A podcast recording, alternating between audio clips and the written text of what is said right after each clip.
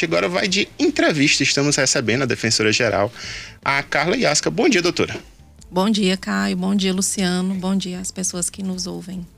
Doutora, a senhora que era sub era sub defensora geral. subdefensora geral e agora em nova função, né? Agora de defensora geral. Como é que tem sido essa experiência agora? Exatamente. Esse ano. É, a gestão atual, né?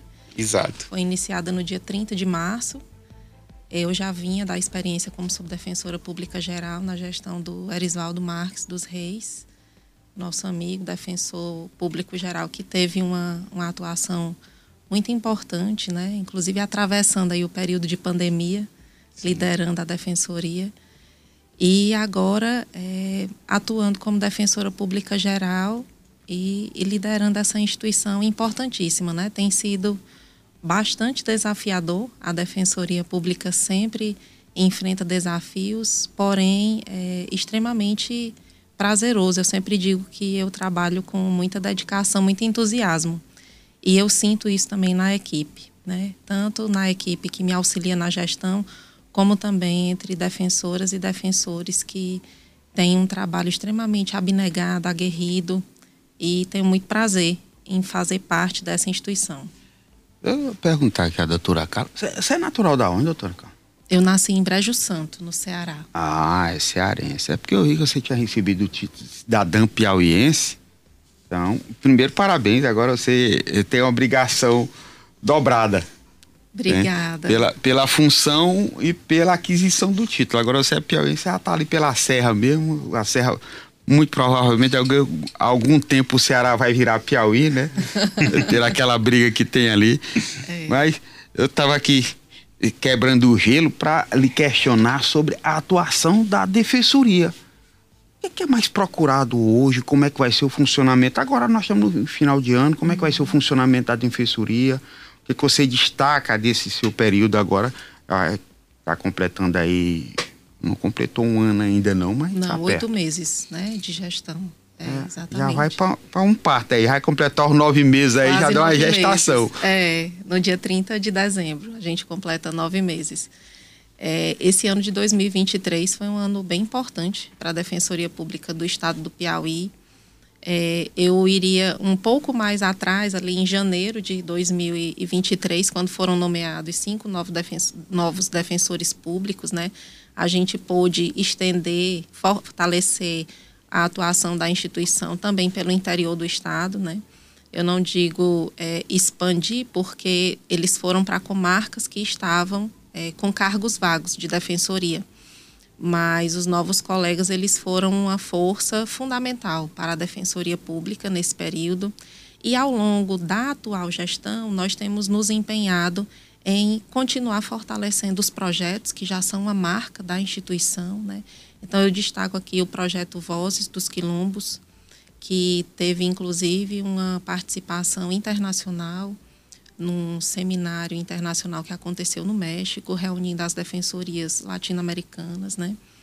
É, o projeto Mente Cidadã, que leva assistência é, jurídica e também através de várias parcerias para a população com transtornos mentais, que se interiorizou. Ele antes acontecia apenas em Teresina esse ano ele aconteceu em Picos, São João, Parnaíba. É, também temos os projetos Orientar para Servir, que é a orientação para as pessoas né, que utilizam especialmente as redes sociais da Defensoria Pública, então levando conhecimentos importantes.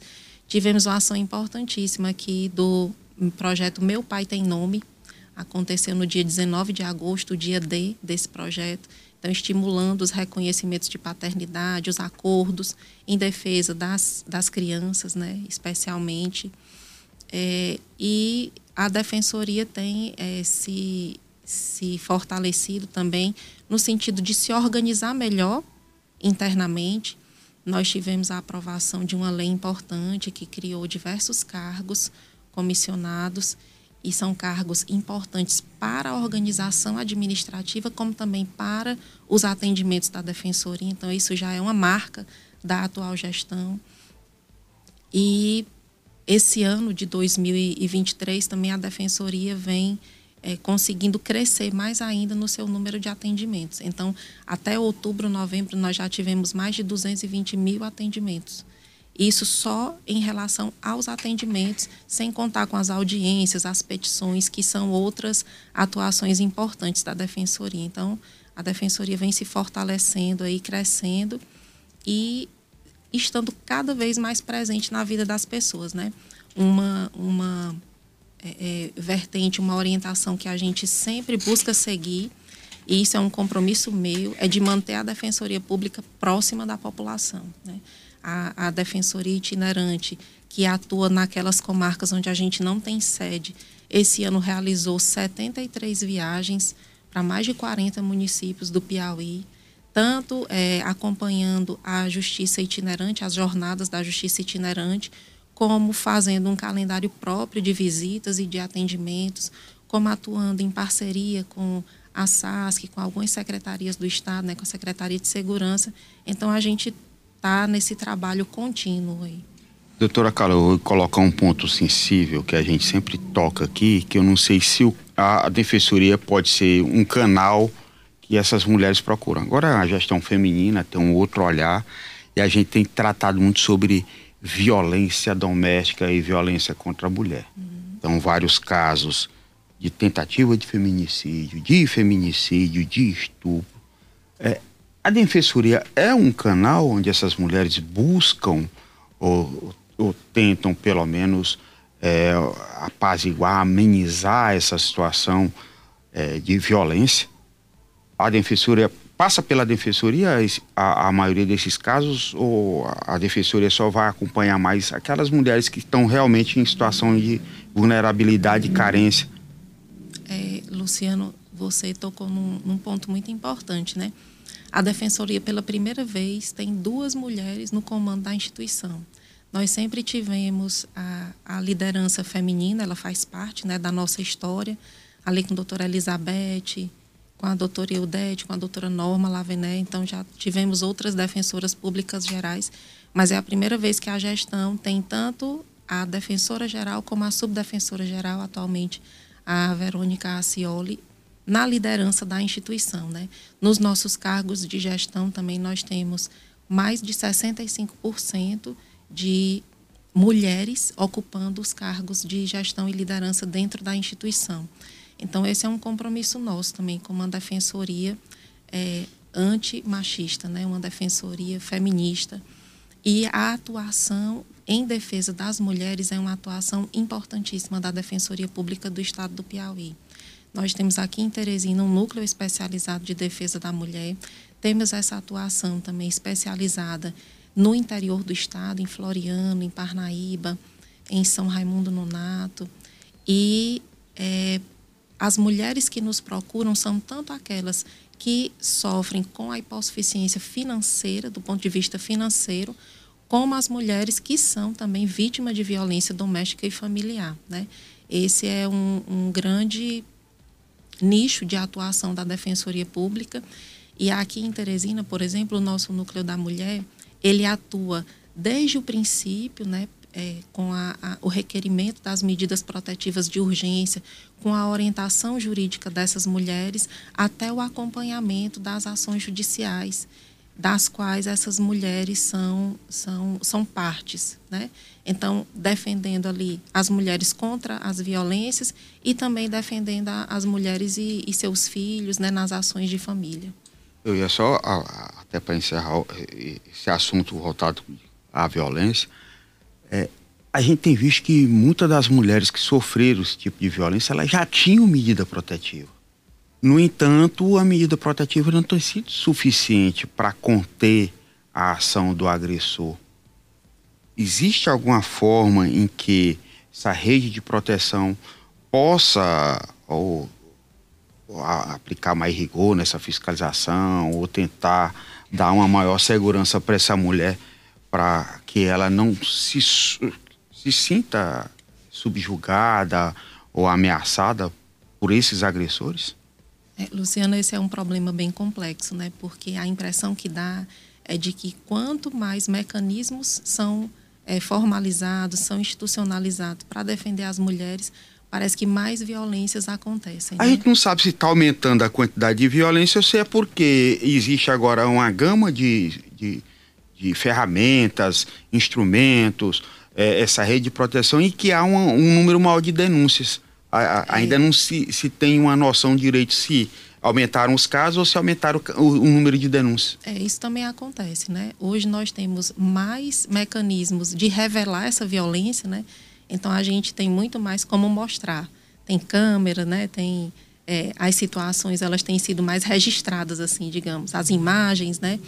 A, as gravações também das de eventuais ameaças e as mulheres e a sociedade de forma geral é, está mais habituada a tratar desse tema. Então as situações elas têm sido mais expostas.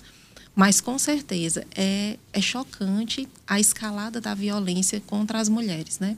A gente tem tido sempre notícia de mais violências acontecendo contra as mulheres. O trabalho de educação em direitos, de informação, é extremamente importante, porque à medida que as mulheres se apropriam das informações, elas vão poder procurar defender os seus direitos, vão procurar também denunciar as violências e é preciso que haja sempre esse trabalho em rede. A defensoria compõe a rede de proteção às mulheres, né, junto com, por exemplo, as secretarias, a Secretaria Municipal de Políticas para Mulheres, Secretaria Estadual de Políticas para Mulheres, o Ministério Público, o próprio Poder Judiciário.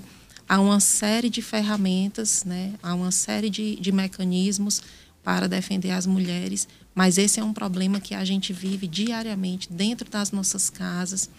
Então, a parte da educação é muito importante e é importante que a gente esteja sempre atento, né? E é necessário um compromisso de todas as pessoas e não apenas das mulheres, né? Então, o compromisso da sociedade, o compromisso de todos os homens, a educação desde a mais tenra idade. Eu acho que isso começa muito dentro de casa. Tá cultural, né? Cultural, porque nós estamos inseridos numa estrutura que é machista, né? numa estrutura que é, replica essas situações. É. Eu, eu só questiono, eu não sei se procede, mas acho que pedir de pensão. Ah, a senhora falou do, do, do, reconhecimento de paternidade. Pedir de pensão alimentícia, acho que é uma das maiores procuras que tem na defensoria, né?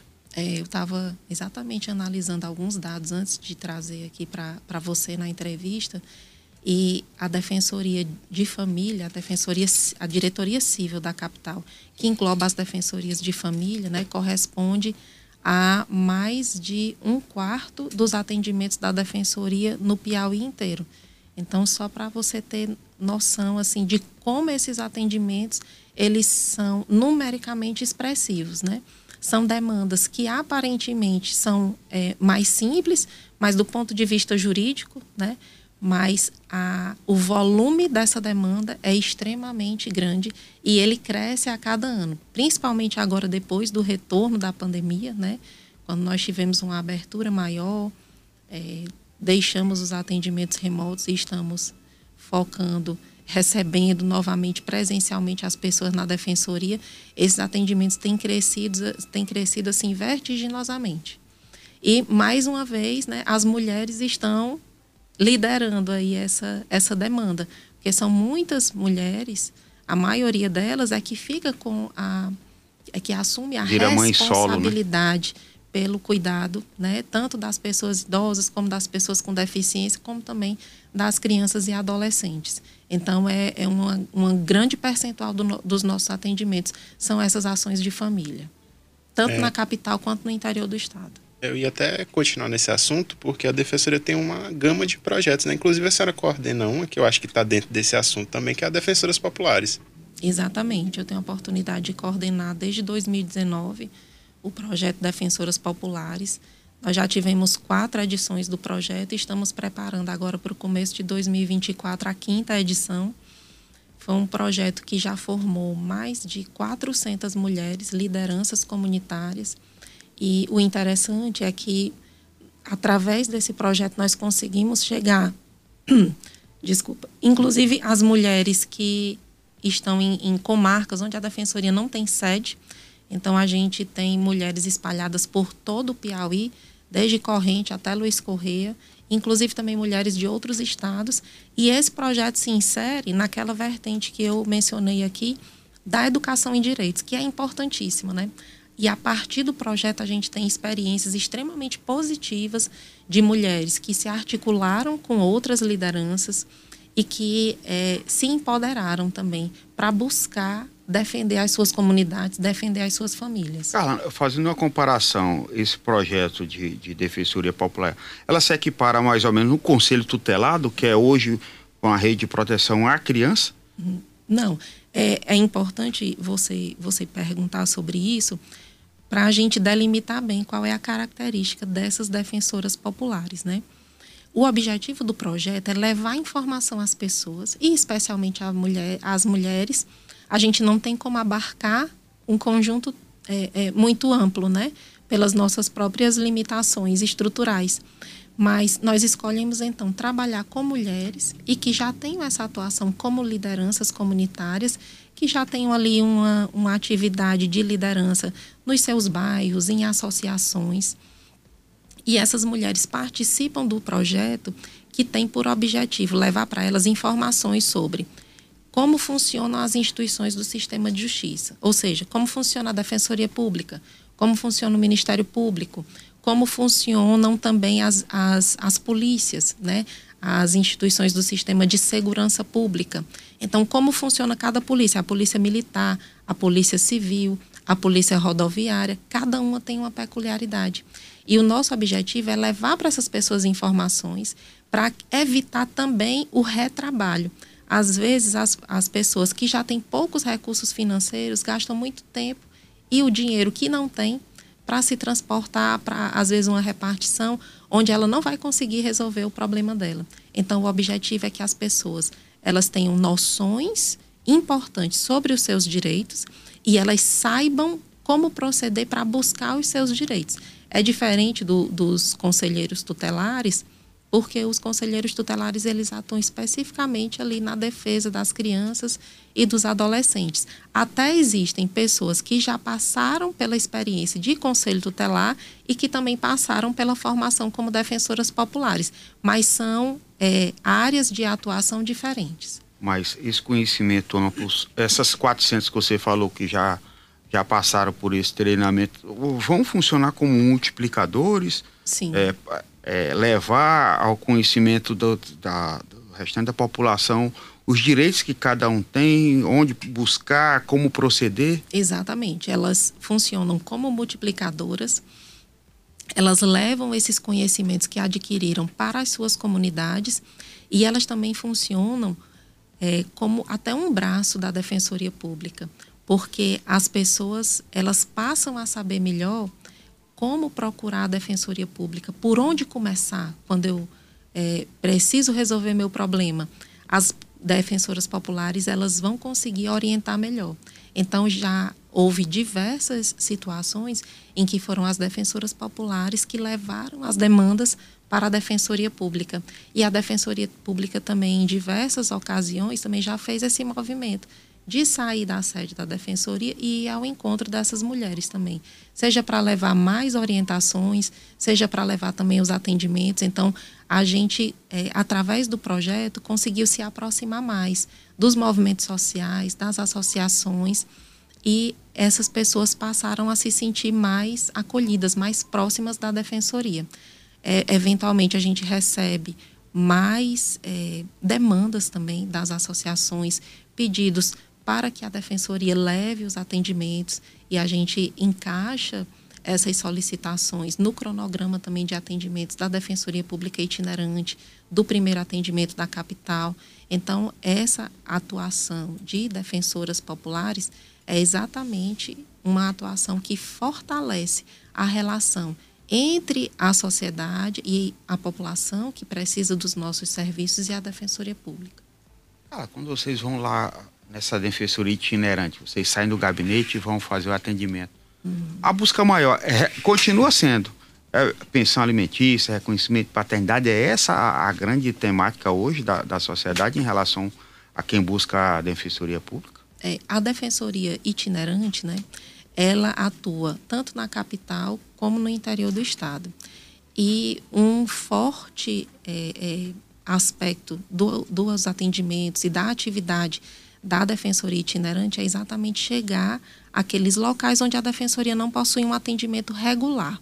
Então, hoje, a, a itinerante ela atua nas 32 comarcas onde a defensoria não possui uma sede, porém, como os atendimentos eles não são contínuos, a defensoria itinerante ela atua naquelas causas, por exemplo, é, de, de acordos consensuais, de solicitação de documentos, de retificação de documentos e também nas audiências é, criminais e nos júris que acontecem no interior do Estado. Então, vocês buscam bastante essa mediação, arbitragem também para tentar evitar a judicialização das causas? Com certeza. A Defensoria Pública ela tem uma atuação que é muito ampla e que ela não se restringe à esfera judicial. O objetivo é resolver o conflito, é acabar com a confusão. Exatamente. O nosso compromisso é com as pessoas e com a resolução dos problemas. A atuação judicial é uma área de atuação, porém, nós atuamos muito na defesa coletiva, na educação em direitos e também nas conciliações e mediações. Esses projetos que eu falei anteriormente, o Conciliar pela Criança e o Meu Pai Tem Nome são projetos que se destacam nesse sentido, né? De promover mais sessões de conciliação, de mediação, para que a gente consiga chegar à composição dos conflitos, independentemente da judicialização. Então, é de maneira muito mais rápida e com a participação efetiva das pessoas, né? Naquela é, é busca de uma solução. Aí, aí, já entra também a justiça restaurativa, né? Aquela de tentar buscar a pessoa que foi. É, é estão atuando também nesse sentido da, da justiça restaurativa de buscar a, a vítima e, e o, o, réu ali para tentar fazer um, uma, um apaziguamento da situação, tentar é, é, reaproximar ou reinserir na sociedade? É, essa, a, a, a justiça restaurativa ela tem é, crescido mais, né? Nós temos alguns colegas que se dedicam a estudar, né, ou aplicar práticas de justiça restaurativa, mas nós focamos mais na mediação e na conciliação, né, que se é, utilizam para demandas cíveis, demandas de família. É, busca o acordo, né? Exatamente. Inclusive, nós temos aqui em Teresina um núcleo especializado de solução consensual de conflitos, é o NUSC. Ele funciona aqui na, na sede principal da Defensoria na capital e temos uma equipe de mediadores e de defensores que é, trabalham diuturnamente nessas demandas né, e solução consensual de conflitos. Então, a gente tem, inclusive, é, estudos já demonstrando a eficácia dessa atuação da Defensoria Pública, porque há todo um cuidado na construção dos acordos, na construção dos diálogos entre as pessoas. Então, há uma tendência de que os resultados dos acordos formalizados na Defensoria Pública eles sejam mais fortes, mais sólidos, mais duradouros. Né? Ah, acordo bom é quando atende todas as partes, né? Exatamente. E que não seja aquele acordo que atropela as vontades, os desejos ou as falas das partes, né?